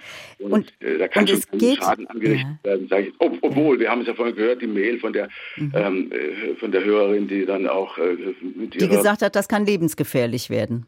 Da genau. muss man natürlich, und es genau. gibt überall gute und schlechte in jeder äh, Profession. Äh, ja. Ich bin Sozialarbeiter, da, äh, da gibt es, also in jeder Profession gibt es solche und solche. Das ist, wir sind Menschen, wir machen auch, auch mhm. Fehler, ja. Mhm. Aber ich denke tatsächlich, man sollte da ähm, etwas gelassener mit umgehen. Und, ähm, Herr Kaiser, ja, ich glaube, es ist alles deutlich geworden, was Sie sagen möchten. Und unterm Strich, wenn ich das so zusammenfassen darf, kommt bei mir so an, ähm, Ihr Plädoyer heißt im Grunde genommen, äh, ärztliche Zuwendung ist, ist das Wichtigste überhaupt und ärztliche Zuwendung ist etwas ganz Wunderbares und es ist egal, von welchem Arzt sie kommt, Hauptsache sie kommt. Und damit sind wir nochmal beim Arzt äh, de la Porte, der ja, Sie haben ja seit 23 Jahren, glaube ich jetzt, ne, Herr Delaporte, genau. in ja. Esslingen mhm. Ihre Praxis. Ich fand das schön, was Herr Kaiser gesagt hat mit der Offenheit. Hat sich, ähm, also sind die Patienten heute noch ein bisschen offener und aufgeschlossener oder vielleicht auch neugieriger als die Patienten damals? Die Patienten sind heutzutage viel verwirrter, weil unheimlich viel auf mhm. sie einströmt und das ähm, sehr schwierig ist, alles zu beurteilen. Und deswegen brauchen die uns Ärztinnen und Ärzte, damit wir das einordnen. Und ich fand es auch so interessant, die Medizin ist auf dem Weg. Der Herr Windler hat vorhin gesagt, Mittelohrentzündung behandelt man ja heutzutage ohne Antibiotika. Das hätten Sie mal vor 20 Jahren in einem Arztkreis sagen sollen. Da wären Sie gesteinigt worden. Klar. Und das, die Homöopathen machen das schon immer so. Ähm, und das ist ein 200-jähriges Wissen, was in vielen Erkrankungen die begleitet und da Erfahrungen hat. Und wir sind aber auch auf dem Weg, wenn Sie mal in den Eventmitschnitt vom Gesundheitsstandort Baden-Württemberg gehen, vom 6.12., da ist eine Forscherin, die jetzt ein Unternehmen aufgemacht hat, die aktiviert mit Licht Chemotherapeutika im Körper. Und das sind Sachen, die konnten wir uns bis jetzt noch überhaupt nicht vorstellen. Aber die ist jetzt in Spitzenforschung Baden-Württemberg dabei. Und so habe ich die Hoffnung, dass man auch für diese homöopathischen Arzt-Patienten-Wirkungen nicht nur in der Anamnese, sondern auch in, den, in der Form der Globuli, wie sie eben den homöopathischen Ärztinnen und Ärzten begegnen, dass sie sagen, da, da muss was dran sein. Ich kapiere es nicht warum, aber irgendwas tut sich da ähm, im Körper, wenn ich was gebe, so ein homöopathisches Mittel. Und es ist nicht egal, dass ich hoffe, dass wir dafür irgendwann auch noch eine Erklärung finden. Und ich finde es zu kurz gesprungen, wenn man diese ganz lang bewährte Methode jetzt in die Tonne schmeißt Ähm, Herr Windeler, wir können uns vielleicht treffen, dass die Choosing Wisely-Initiative, die von der amerikanischen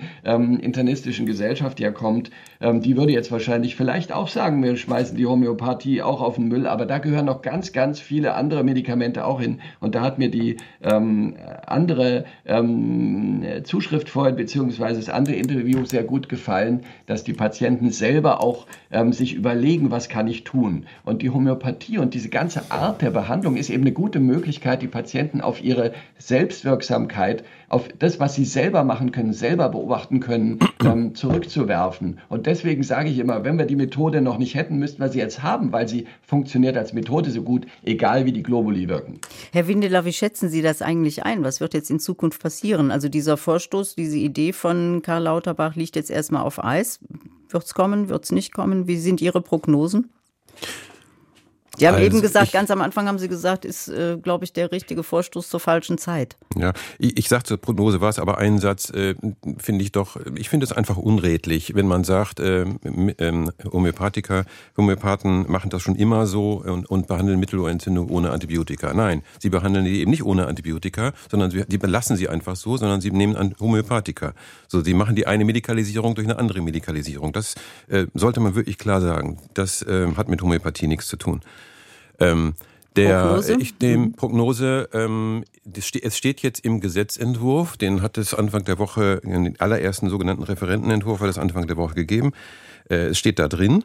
Ähm, ich bin skeptisch, ehrlich gesagt, ähm, dass das äh, kommt, weil ähm, die, äh, es, ich habe am Anfang gesagt, es eigentlich wichtigere Probleme gibt und möglicherweise die Politik, die ja nun politische Entscheidungen auch unter der Überschrift, bei den Bauern hören wir, haben wir es gerade erlebt, wie groß wird die Empörung sein, ähm, der die politische Entscheidung trifft, sich klar machen muss und diskutieren wird, ähm, wie weit sie jetzt äh, sich gerade an diesem Thema jetzt verkämpfen will, wenn es um Krankenhausreform und andere große Themen geht. Also ich bin ein bisschen skeptisch, aber ähm, wir werden mal sehen. Ich danke Jürgen Windeler, der mal sehen wird, Arzt und Professor für medizinische Biometrie. Ich danke Jürgen de Laporte, Facharzt für innere Medizin und klassische Homöopathie. Ich danke Thomas Kaiser, der das Schlusswort hatte heute als Hörer. Genau. Und danke Ihnen allen, die sich beteiligt haben an unserem Tag. Ich wünsche Ihnen noch einen schönen Tag mit Ihnen auch, Deutschland danke. Kultur.